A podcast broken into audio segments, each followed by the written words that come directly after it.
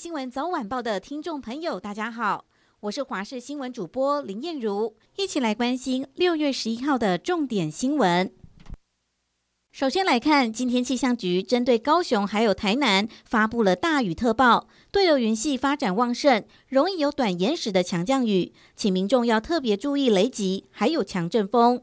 至于其他地区的下雨几率，根据气象局的雨区预报，今天全台都有下雨的几率，天气不稳定，西半部容易有对流云系移入，带来阵雨或雷雨，强降雨以中北部沿海、平地发生的机会最高，而这一波锋面。大致上会停留到明天上半天，因此周末早上出门时记得要携带雨具。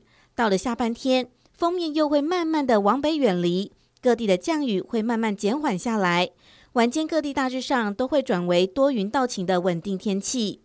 温度方面，各地低温来到二十四到二十五度，高温也有三十二度。最后再提醒观众朋友，今天高雄还有台南要严防大雨发生。而其他地区受到锋面影响，今天会是全台有雨的状况，而明天下半天锋面就会远离，有机会迎来短暂的好天气。国民党前发言人张荣恭去年二月在阳明山白云山庄社区遭到王姓女子饲养的大型狼犬攻击，全身二十处撕裂伤，血溅满地。王姓女子因为遛狗没有牵绳，一审被依过失伤害罪判拘役五十五天。二审认定她犯后态度不佳，不出庭，还反告张荣公夫妇，加重改判刑三月，可易科罚金九万元。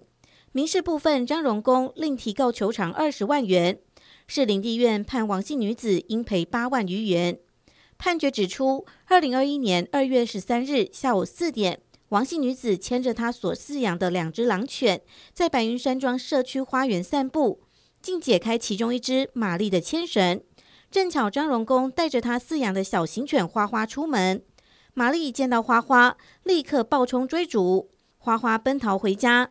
站在楼梯间的张荣公赶紧抱起花花，玛丽竟直接扑到张荣公身上，啃咬长达数十秒，直到张荣公的妻子与其他邻居上前驱赶才解围。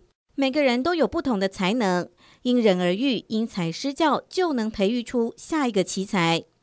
彰化县立竹塘国民中学一名詹姓应届毕业生，今年国中会考竟拿到全国唯一作文满级分，校方大赞他是值得骄傲的另类状元。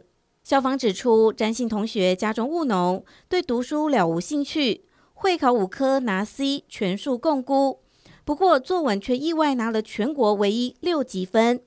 詹同学在会考作文多做多得的题目。